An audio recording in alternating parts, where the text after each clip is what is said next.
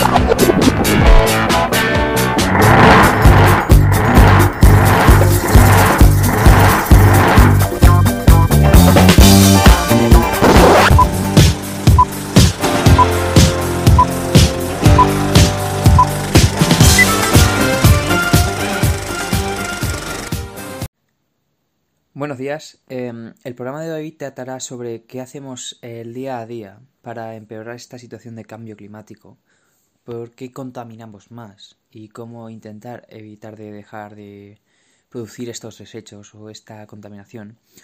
Y introduciremos varios trucos para poder ayudar a reducir nuestros eh, efectos personales sobre el cambio climático, sobre la naturaleza, sobre la contaminación de nuestros lagos, ríos, el- la pérdida del agua que tenemos, de la fauna, de la flora, todo esto.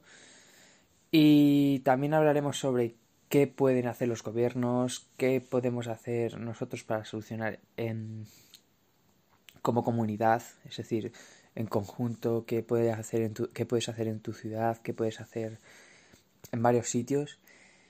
Y lo primero, y como creo que debería empezar este programa, al igual que una buena casa debe empezar con unos buenos cimientos, es concienciar a la gente. Según la última encuesta que realizó el, el CIS, el 30% de los españoles aún no muestra interés por el cambio climático. Eh, refleja una falta de concienciación sobre los efectos del cambio climático. Y este efecto se verá em, ya no el de la falta de concienciación, sino los efectos del cambio climático si no le ponemos una solución. Entre muchos de ellos voy a mencionar ya uno que producirá graves efectos y es de lo más simple. Calor. En el periodo de los años 2050 a 2100, más de 12.900 personas morirán por calor. Se estima una cantidad, una cantidad de 13.000 personas prácticamente que van a morir simplemente por ataques de calor, debido a las fatigantes temperaturas que se van a producir si no detenemos o al menos rale- ralentizamos y reducimos los efectos del cambio climático. Sin embargo, 8 de cada 10 personas piensan que el planeta debería funcionar con energía renovable y aquí estamos, que los gobiernos y las grandes empresas se niegan a hacer ese salto. La economía, como siempre, es un poder mayor a la salud de las personas, parece ser. Espero que cambiemos esta mentalidad de manera más rápida de lo que se está haciendo en los próximos años. Bueno, según el barómetro del Centro de Investigaciones Sociológicas, como ya he dicho el CIS, revela que la opinión que tienen los españoles respecto al cambio climático, su implicación y la importancia de eventos como el reciente COP25, es decir, esta cumbre que se hizo en Madrid para pactar los tratados sobre los nuevos términos para eh, proteger el, el clima, es decir, reducir las emisiones, que si para el año 2050 ya tendremos tal, que si tal. pues eh, a través de 15 preguntas, el CIS eh, hizo que los encuestados respondieran a preguntas relativas con el cambio climático. Y pese a que la mayoría de personas afirma que el cambio climático ya es una realidad, todavía existe un gran desinterés. Los datos de este barómetro que se realizó en 2020, es decir, este mismo año, no, no llevamos ni dos meses y es un- una gran preocupación que a estas alturas haya tal desinterés por parte de los españoles, porque además vamos a ser un lugar bastante afectado por el cambio climático. Estamos en una, en una zona bastante, em, bastante cercana al ecuador del, del planeta, por así decir. Sí, estamos en un trópico, pero aún así es, es muy cercana, es decir, las temperaturas aquí van a subir bastante. Vamos a tener graves problemas si no actuamos rápido, así que es muy preocupante que tengamos una mentalidad de esta de esta de este tipo. Porque según estos datos, más de uno de cada tres españoles, es decir, más del 33%, eh, no muestra interés en las noticias sobre el cambio climático. Eh, un 24% aproximadamente muestra poco interés, digamos un 25%, y un 10% ningún interés. Además, también se destaca que el 45% asegura que no estamos en una situación de emergencia climática Y por su parte, otro 40% cree que la situación es grave, pero no de emergencia climática. Y el 5% restante dice que no es grave y estamos exagerando. Creo que ya hemos visto bastantes signos de el cambio climático. Creo que no es una farsa, creo que es una realidad del día a día. Creo que estamos en pleno febrero y hacen temperaturas de hasta 20 grados.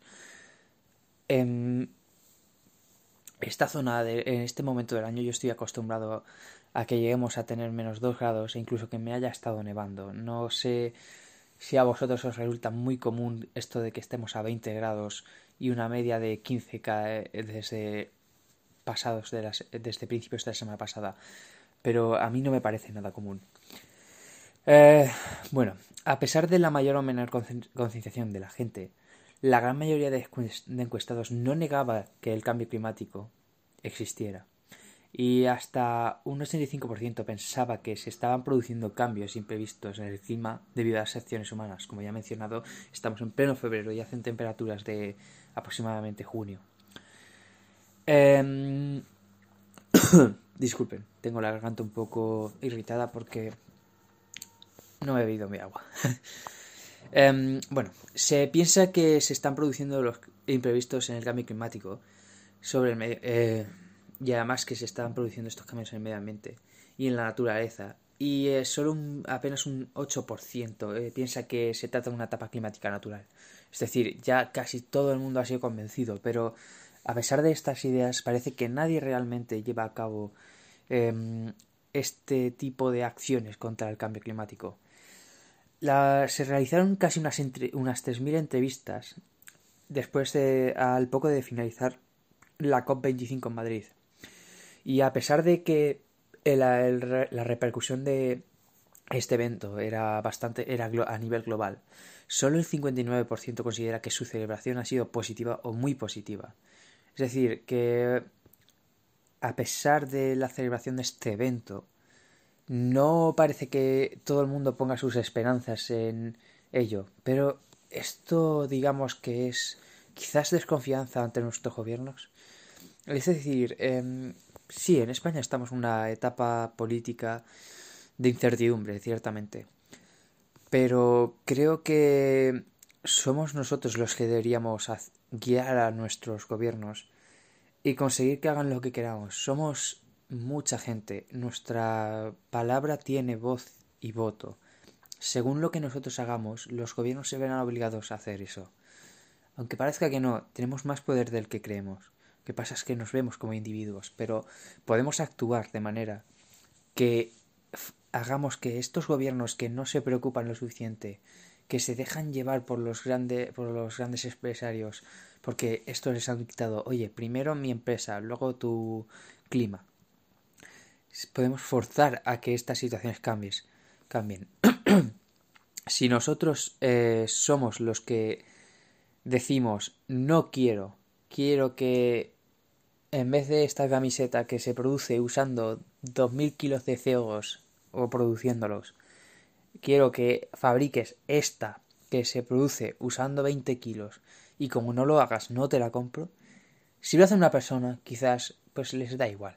Pero si lo hiciéramos los 45 millones de españoles que habemos, si lo hiciéramos todos, o la gran mayoría, este tipo de empresas se vería forzada o totalmente a cambiar radicalmente su forma de producir. Si no lo hacen, al igual que pasó con la anécdota de los los las grandes empresas que se dedicaban a extraer hielo del, del Ártico y venderlo porque no existían los frigoríficos, que se dedicaron a boicotear la invención del frigorífico y acabaron arruinadas. Porque, por supuesto, el frigorífico se ha implantado en todos los hogares. Si hacen lo mismo y se dedican a boicotear un movimiento que producimos nosotros mismos, entonces se verán abocados a su ruina. Y al final, de una manera u otra, nosotros somos los que implantaremos esta mentalidad.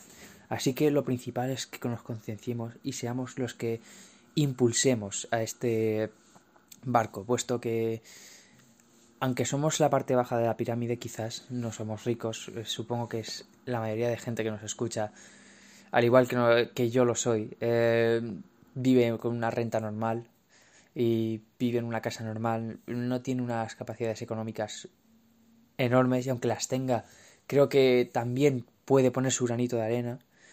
Entonces, si nosotros somos el motor, al final nosotros somos los que guiamos la punta del barco. Donde nosotros, hacia donde nosotros nademos, él va a llegar. Así que eh, creo que tenemos un papel muy importante y que podemos mejorar, sin duda alguna, la situación del de cambio climático. Con esto acabo la primera parte de este podcast. Volveremos enseguida. Y les dejo con la canción I Don't Want to Be de Kevin DeWow. Espero que la disfruten.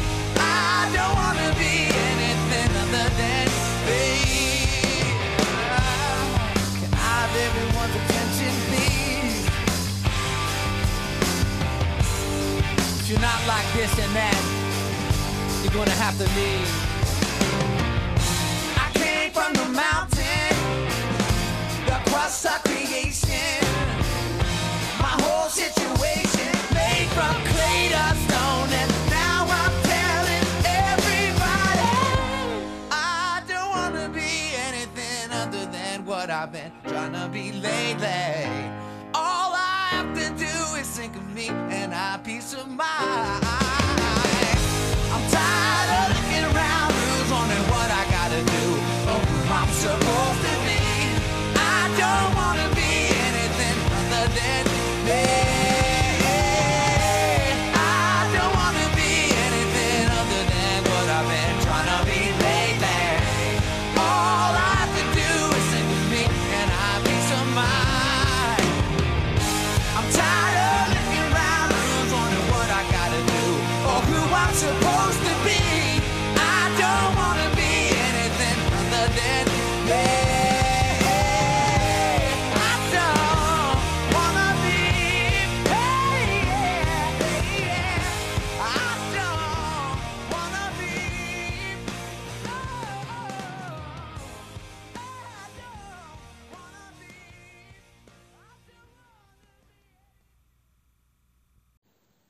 bienvenidos de nuevo. Em, bueno, como iba diciendo antes, em, el 59% considera que la celebración del COP25 en Madrid ha resultado positiva o muy positiva. Por el contrario, el 67% cree que ha sido poco útil o nada útil. Eh, los resultados también se reflejan en que confían más las acciones a nivel mundial que en las colectivas, es decir, se confía más en estas acciones, porque a nivel global un 70,6% de los encuestados cree que la solución pasa por cambios y adaptaciones de las formas de vida y consumo de la población. Por eso este programa lo acabaremos dándoles varios trucos de cómo pueden ser más ecológicos en sus hogares o cómo pueden reducir su, la contaminación que emiten y evitar eh, de esta manera em, varios eh, factores que, o varios em, hábitos, esa era la palabra que buscaba, varios hábitos que realizamos día a día que son en realidad muy contaminantes. bueno, mientras em, se quita la responsabilidad a las grandes compañías en un 50,4%, aproximadamente un 51%. Creen que las empresas que contaminan son las que deberían realizar acciones contra el cambio climático. Eh, estamos a tiempo de revertir el cambio climático. Los datos eh, que se reflejaron en el CIS son de optimismo. Y el 85,1% de la sociedad española cree que puede reducir o detener el impacto del calentamiento global. Eh, sin embargo, el 6,3% cree que aún que ya no hay vuelta atrás. Yo confío, quiero ser optimista en este en esta situación, así que estoy con de ese 85,1%. Esperemos que lleven razón y lleguemos a buen puerto. Em, ¿Cómo se soci- la sociedad? Pues este optimismo acerca de los hábitos individuales se refleja en que el 82,7% afirma que recicla y separa la basura de forma habitual, pero solo el 30,5% afirma reducir el uso de vehículos contaminantes. Yo, por ejemplo, en esta parte eh, no puedo hablar. Yo voy andando a todos lados. Lo cierto es que es muy bueno. Ya no solo por el clima, es bueno para una misma persona. Eh, si no coges el coche y andas, eh, haces ejercicio, mejoras tu circulación, ves cosas, eh, te relajas. El- el- el- está demostrado, los vehículos son una zona estresante. Tienes pocos metros cuadrados, muchas distracciones, muchas cosas en las que concentrarte y muchos factores de estrés. Entonces, ir andando por la calle, disfrutar, de vez en cuando pararte, sentarte en un banco, escuchar los pájaros, mm, relajarte cuando te da ese cálido sol que sale de vez en cuando entre las nubes y pensar que la vida va de manera más lenta en este mundo que nos rodea de de ritmos rápidos, de voy a tal lado, voy a tal lado, tomarse un pequeño tiempo para descansar y luego desarrollar eh, esa resistencia que, tenemos, que, que parece que muchos tienen baja porque vas con el coche, aunque sea la panadería de la esquina. Lo sabemos, todos te hemos visto coger el vehículo y bajar a la panadería. Y, y- y yo pensando, pero, pero si tienes que, que andar cuatro pasos desde casa, ¿por qué? Es que vas a comprar la panadería entera, te la vas a cargar en, el maletero. Entonces, sinceramente, em, este tipo de hábitos son lo más sano y, y puede que lo más simple que podamos hacer. La empresa de los... eh, la empresa... La empresa no. La automovilística, es decir, los automóviles, eh, todo lo que representa vehículos de todo tipo, representa más del 30% de la contaminación sin, eh, a nivel global, como CO2 y todas estas emisiones, junto a fábricas y petroleras, etcétera. Entonces, imagínense que todos esos vehículos que contaminan de repente cambiara. Vieras las calles llenas de gente andando. eh, que se vieran autobuses o vehículos de uso público invadiendo las calles en lugar de los coches. Porque sí, si en vez de transportar una persona en un vehículo de cinco perso- de hasta cinco personas todos los días, ida, vuelta, ida y vuelta, ida y vuelta, usas un vehículo común que transporta, pongamos unas 40 personas, estás ahorrando combustible fósil, estás ahorrando energía, estás evitando que se produzca tanto CO2 porque un solo vehículo está llevando a tantas personas como antes llevaban a lo mejor 40 vehículos. Porque sí, la mayoría de vosotros viajáis solos. Está claro que no todos los días vas a estar, uy, pues ahora necesito ir con tal, ahora necesito llenar mi coche de personas para no afectar al cambio climático, para no afectar al clima. Pero lo cierto es que muchas veces es tan simple como dejar ese vehículo e ir andando. Sí que hay veces que es difícil, que tienes que cargar con peso, que a lo mejor ir en transporte público no te resulta tan fácil. Quizás el único remedio es o madrugar un poco más para tomar una ruta que quizás con el transporte público tarde un poquito más. O quizás eh, ir andando o buscar otro medio. Y eh, ya en casos de que lleves demasiado peso, por ejemplo, en caso de que vayas a comprar, pues sí puedes replantearte usar un vehículo. Pero ya digo que lo principal es intentar evitar usar el coche. Es uno de los grandes contaminantes y es un gran impacto. O sea, lo mejor es ir andando en bicicleta, en cualquier vehículo no propulsado con combustibles fósiles y, y, sinceramente la situación cambiaría radicalmente. Yo me encantaría ver unas calles, las calles llenas de vida, vacías de coches, que puedas salir, que haya gente, que, que se note que la ciudad está viva y que no sea por el ruido de los coches. Bueno, eh, cambio climático. El planeta se apaga. En su apuesta para sumar evidencias científicas, la divulgación y la información, el tiempo.es, voy a hacer referencias por si quieren buscarlo, eh, cuenta con una sección de cambio climático en la que se pone el foco de la importancia en ampliar el conocimiento sobre la extensión, la evolución y las consecuencias de la actual crisis climática, una amenaza real a la que nos estamos enfrentando. Eh, un espacio de consulta informático y análisis con contenidos que no solo reconocen y aportan evidencias de este problema planetario, sino que llaman la, a, a, la actuación inmediata a favor del clima global. Bueno, eh, si no les importa, ahora me gustaría eh, comentarles que si... No, creo que lo... Ahora vamos a pasar a todos estos consejos para poder hacer en casa, es decir, para poder... Mmm, ¿Cómo diríamos? Reducir nuestra huella climática. Esa es la expresión más correcta que se me ocurre.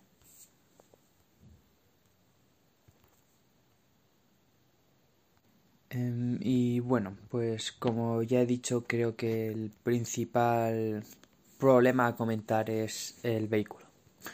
Reduce tus emisiones.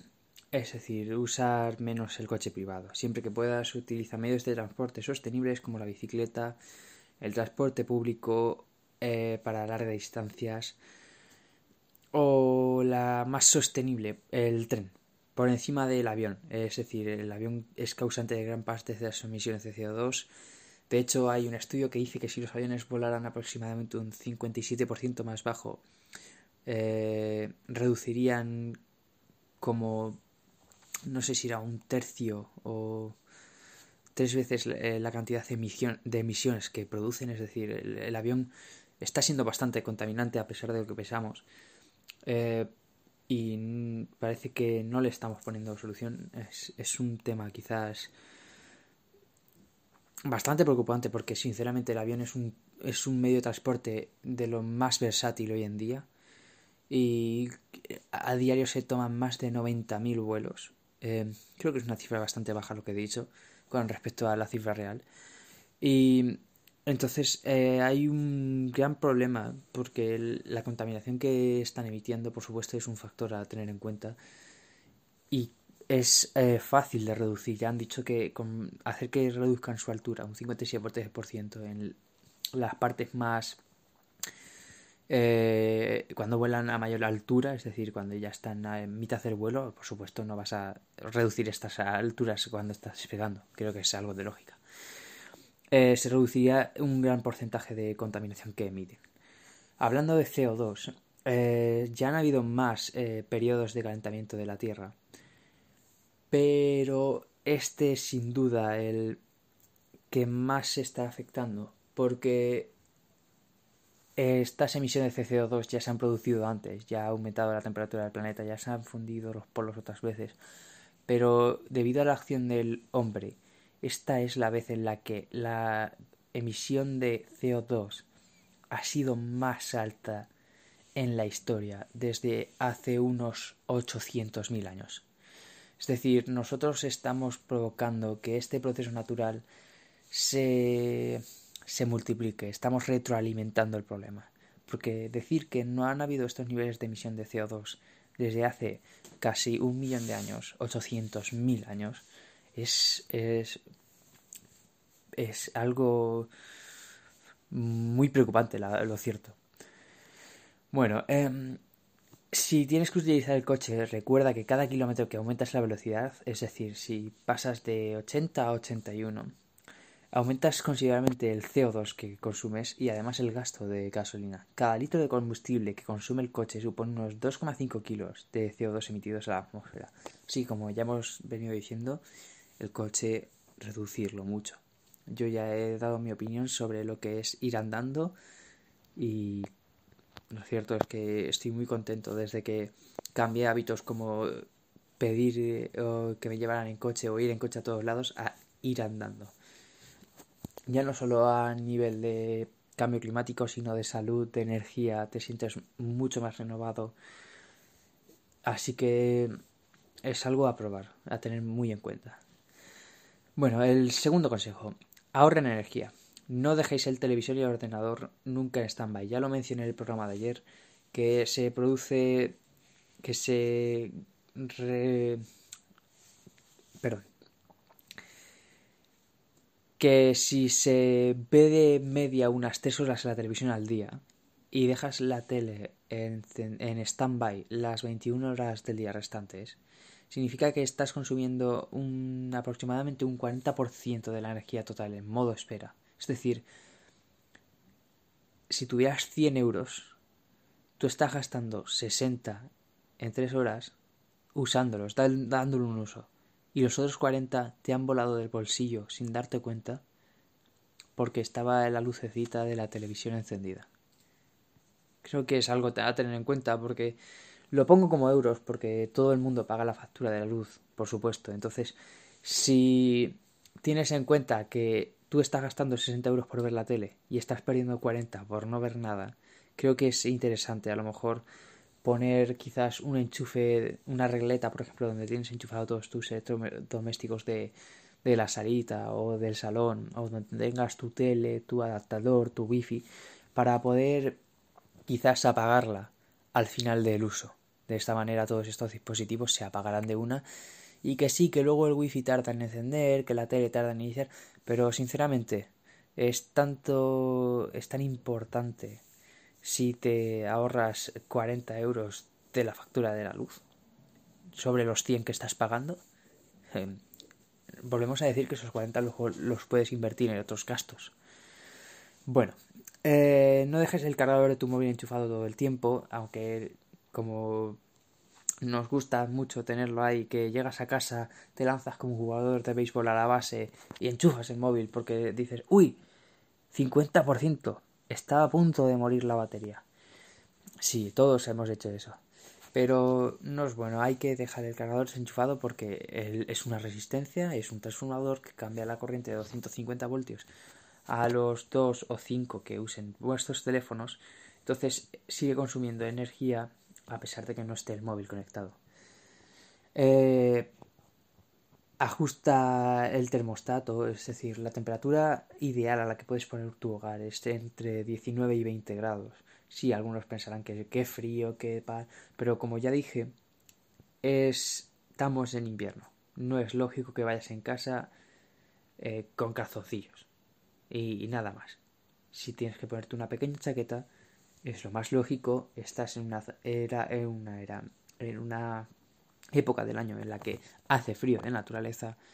Bastante que estás en, probablemente los que nos escucháis es- sois de ciudad, es decir, em, tenéis un clima de ciudad es decir, el cemento, el asfalto, retienen bastante más el calor. Si sales de las ciudades te darás cuenta que probablemente la temperatura baje entre 1 o 2 grados. Yo me di cuenta, yo suelo salir a caminar y suelo salir de Albacete. Y he de decir que cuando llevas un rato se nota bastante la diferencia de temperatura. Porque cuando estás a una distancia relativa, eh, la ciudad mantiene esa burbuja de calor, al igual que mantiene esa cúpula de contaminación como es la de Madrid, por poner un ejemplo, Barcelona, todas estas ciudades eh, sobrecontaminadas. Entonces, eh, si reduces tu termostato a 19-20 grados, tu factura lo va a agradecer y el clima también. Además, el aire acondicionado o la calefacción, como siempre decimos, hay que intentar abusar poco de ellos. No es bueno.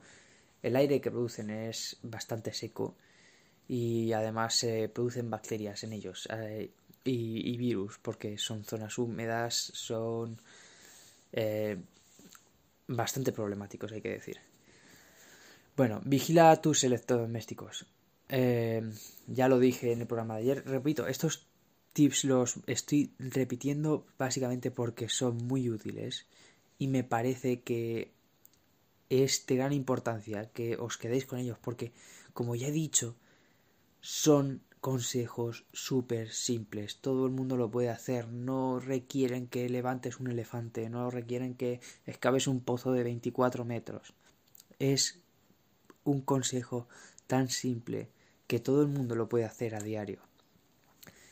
Tapa tu cazuela. Ya lo dije. Gastas menos agua, ahorras energía porque el, el agua puede eh, aumentar su presión, ir a mayor temperatura y, así calen- calentar las cosas más rápido.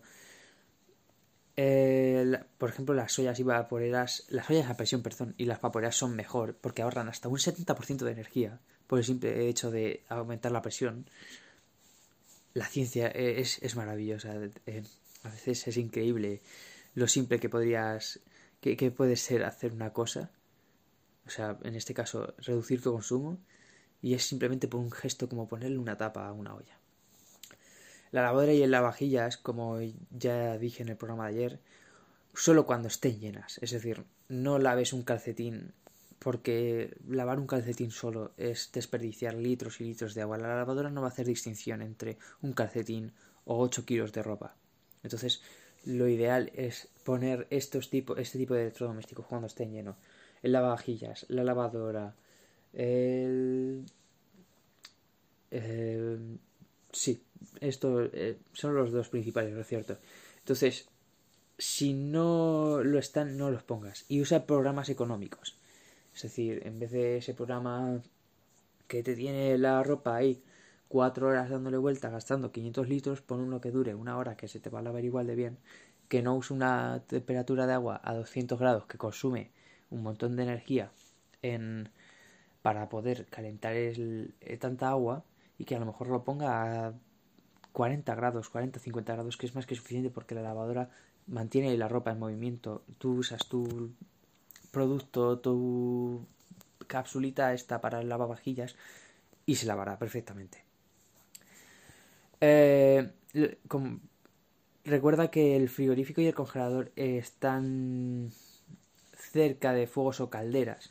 También, también es importante, eh, yo diría más que, igual que el buen feng shui, eh, técnicas de buen aprovechamiento de, de tus hogares. Si dejas un electrodoméstico de enfriamiento junto a un electrodoméstico que produzca calor, obviamente van a consumir mucha más energía porque eh, al necesitar enfriar la comida, se tendrán que encender los motores de enfriamiento más a menudo si los tienes cerca de una fuente de calor. Eh, además, si este tipo de electrodomésticos son viejos, descongelados periódicamente. Eh, los nuevos ya tienen ciclos automáticos de descongelación, son casi dos veces más eficientes, hay que decirlo. Como siempre digo, eh, hay, algunos casos que sí, que pueden representar un gasto económico inicial, pero que luego son em, quizás a la larga te, tienes ese ahorro económico en tu factura quizás pagas 200 euros de una en comprar uno de estos nuevos frigoríficos, una nueva lavadora con programas tal, tal, tal. Pero luego si pagas 20 euros menos en la factura al mes, quizás esos 20 euros en 10 meses se te ha ahorrado. También hay que decirlo, como ya he dicho, si no quieres comprarte un nuevo electrodoméstico, por ejemplo, en el caso de los eh, frigoríficos, puedes usar esta técnica de desenchufarlos y descongelarlos cada X tiempo. No pongas en la nevera alimentos calientes o templados, deja que se enfríen primero a temperatura ambiente, cambia las bombillas, muy importante, reemplaza las bombillas tradicionales por las de bajo consumo que ahorrarás más de 45 kilos de dióxido de carbono al año.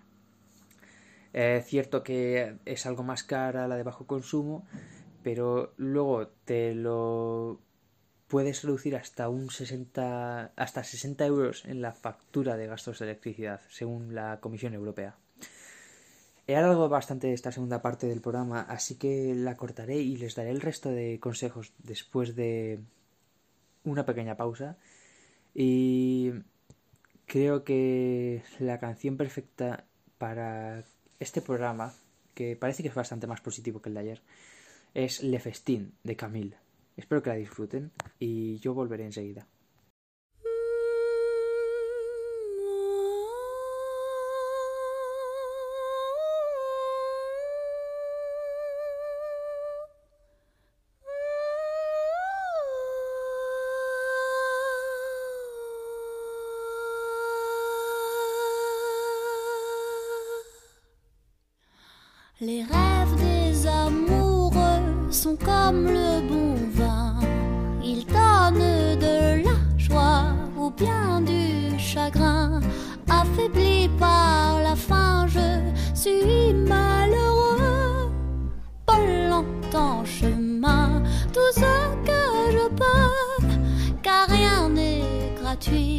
Dans la vie.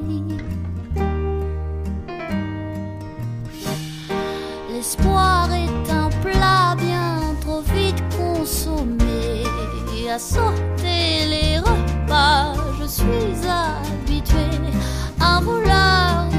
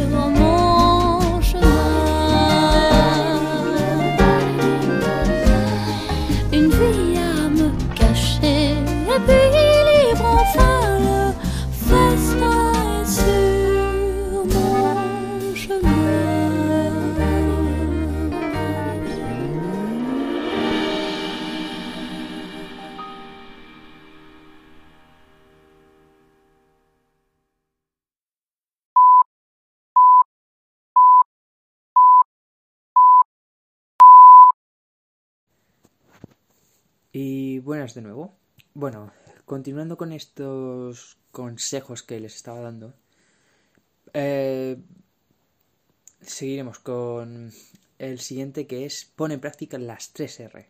Como todo el mundo sabe, o si no lo saben, se los recuerdo, reduce, reutiliza y recicla. Las 3 R de la sostenibilidad creo que es un pilar fundamental en nuestra cultura eh, si queremos combatir el cambio climático. Reduce, consume menos de manera más eficiente, como ya he dicho con todos estos consejos que he dado previamente, por eso los he ordenado de esta manera. Eh, deben eh, aplicar todos estos tips que les he dado, usar eh, menos la televisión, o perdón, menos el coche, eh, desenchufar sus enchufes si no los están usando, etc, etc, aplicarlos. Reduce. Muy simple, creo que nadie se puede olvidar de una palabra tan simple. Reduce. Reutiliza. Aprovecha aprovecha los mercados de segunda mano para dar otra oportunidad. Es decir, si ya no usas esa camiseta que estaba cinco años en tu armario, que no la has usado en tu vida porque has engordado, porque no has cogido, porque has cogido demasiado el coche en vez de la bicicleta o irte andando. Ya os lo he dicho, es bueno, es bueno hacer eso. También te ahorran factura de comprar ropa si no engordas. Esa ropa que nunca utilizas, véndela porque alguien le puede dar otro uso. Si em, si tienes eh, cualquier cosa que, que, no sé, por ejemplo, un bote, un bote de conserva que ya has usado, eh, ese típico bote con tomate natural de tapa que hace... Uy, que bien me ha salido. Em, vuelve a utilizarlo, se pueden hacer mil conservas. Yo, por ejemplo, me encanta la cocina. En mi caso, ayer, por ejemplo, un tarro que tenía de pimientos viejos, lo utilicé para hacer una conserva de... Lo voy a decir. De salsa de chili picante. eh, dulce, perdón. Buenísima. Fue comentarios aparte. Eh, así que son un montón de consejos que lo cierto es que son muy útiles. Creo que todo el mundo tenemos a nuestra madre o a nuestra abuela. O si no, probablemente vosotros mismos. O deberíais. Que tenéis un montón de tuppers. Tenéis ese armario o ese cajón lleno de tuppers o de botes de cristal que habéis ido guardando porque os han ido dando cosas que tenían guardadas y decían ¿dónde lo doy? ah pues en un tupper, en un tarro pues ut- utilizar eso eh, lo cierto es que eh, es, es lo más sano para el planeta de hecho si si practicaras este intercambio de ropas o reciclaras envases residuos electrónicos o reutilizaras todo este tipo de envases, puedes ahorrar más de 70 perdón, 730 kilos de CO2 al año. Y esto solo reciclando aproximadamente la mitad de la basura que generas en tu hogar. El siguiente tip es evitar los embalajes. Intenta escoger productos que, que vengan poco embalados en, eh, en plásticos eh, o que vengan en, en embalajes más eh, biodegradables. Por ejemplo, oí de una empresa cervecera que era quizás era más local, pero estaba produciendo envases de cartón para las cervezas, es decir, este six pack de cervezas, lo que sería el cartón que rodea las seis latas, de un material biodegradable que cuando lo echas al mar sirve de comida para los peces. También había otra empresa que estaba habían científicos que estaban estudiando cómo crea- eh, crear una bolsa de plástico que no fuera plástico, era una bolsa hecha a base de una especie de de glúcido, una grasa o de un azúcar. Ya, ya no recuerdo exactamente el producto, porque por supuesto es un nombre muy raro y, complicado. Que cuando la viertes en el mar o en agua se disuelve y tú la podrías beber, tú podrías beber esa, ese agua con, con, con la bolsa porque es al fin y al cabo era un azúcar. Entonces, eh, evita los embalajes o busca una alternativa más ecológica y más respetuosa con el medio ambiente. La dieta. Aquí entramos en el tema otra vez de andar y de bicicleta y lo cierto es que una dieta baja en carbono es de agradecer muchísimo. Eh, una dieta baja en carbono supone consumir de, de manera mucho más inteligente. Reduces el consumo de carnes porque la ganadería es uno de los mayores contaminantes de la atmósfera. Aumenta el de frutas y verduras y hortalizas. Compra productos de proximidad y de temporada. Es decir, si estás en temporada de naranjas, come naranjas. Intenta no comer frutas raras en esa temporada como... Pues no lo sé, no soy eh, experto en la materia, pero digamos que no comas fresas si no están de temporada. porque implica que tienes que usar mayores procesos de como invernaderos, tal, eh, productos que van a que son artificiales, que van a contaminar más y que van a forzar el crecimiento de la planta. De manera que tú estás contaminando más y no estás obteniendo quizás un producto de la misma calidad. Eh, consume de los que tengan un origen cercano, es decir, intentar no pedir una fruta que sea muy difícil de conseguir en tu país, porque implica que tendrán que usar más medios de transporte, que tendrán que pasar por tal, que... Como siempre decimos, ya no es el efecto inmediato, sino los, los efectos colaterales. Si tú pides una cosa difícil de conseguir en tu, en tu ciudad, por ejemplo, implica que alguien va a tener que traerla desde más lejos, alguien va a tener que hacer tal, alguien va a tener que hacer cual. La huella ecológica se aumenta. El impacto. Em, consume también productos de temporada para evitar de otros eh, eh, evitar otros modos de producción menos sostenibles, como ya he dicho. Eh, intenta consumir productos más bio, ya que en su producción usan menos pesticidas y otros químicos. Em, como dijimos en el programa el que dedicamos a la borrasca Gloria, fue una pena porque eh, los, el delta del Ebro desbordó y destrozó más de 3.000 hectáreas de arrozales. Y por desgracia eran eh, eh, de producción ecológica, así que es una pena lo que ocurrió. Y sinceramente es, es algo a lo que nos vamos a tener que acostumbrar como no tengamos eh, más cuidado en el día a día con nuestras acciones. Actúa contra la pérdida de los bosques. Esta es muy importante, quizás algo más difícil para algunos, pero ya no os estoy pidiendo que plantéis árboles. Quizás eso sí que es lo más difícil, que no todo el mundo está dispuesto a cogerse una semilla o un- una semilla. Es que me parece increíble lo vagos que podemos llegar a ser. No tener ganas de coger una semilla, hacer un pequeño hoyito y echarle un poco de agua. Y que la naturaleza siga su curso. Perdón, me desvío. Actúa contra la pérdida de los bosques. Eh, en la medida de, lo que puedas, evita que se provoquen riesgos de incendio. Es decir, no tires cristales, no tires latas. Intenta recoger toda la basura y todos los productos que te hayas llevado. Eh, si tienes que comprar madera, apuesta por aquellas que tengan un sello de certificación de que son de origen sostenible. Es decir, que no las han talado de un bosque que estaba protegido, por poner un ejemplo. Planta un árbol, como ya he dicho, plantar un árbol puede absorber hasta una tonelada de CO2 a lo largo de su vida. De hecho, se estima que casi todas las plantas del planeta, esto como dato curioso, si estuvieran en las condiciones adecuadas, pueden alcanzar los mil años perfectamente. Una planta tiene una longevidad bastante indefinida. Lo que pasa es que normalmente, pues, cosas como las hierbas, pues mueren porque las pisamos, porque se las lleva al aire, porque viene una riada. Entonces, es más lógico que encontremos plantas de gran tamaño que alcancen esas, estas edades, pero casi todas las plantas pueden alcanzar eh, unas edades tan longevas. Menos agua caliente. Eh, si se necesita muchísima energía para calentar el agua, así que intenta usar menos agua caliente a la hora de duchar, eh, de bañarte o cambiar el baño por la ducha, sinceramente es mucho mejor. Cierra los grifos si no los estás usando. Y pues sí, lo, cierto es que es eso. eh, cuanto mayor calor aportes al agua, eh, pongamos que viene a 12 grados de temperatura natural de la calle, si lo quieres poner a 60 grados directamente, pues el, tu caldera, tu calefactor, tu termostato va a estar corriendo y gastando electricidad y energía y gas. Es decir, vas a gastar eh, muchísimo y, si pudieras lavar con agua fría o tibia, por ejemplo, los platos, eh, serías capaz de ahorrar hasta unos 150 kilos de CO2.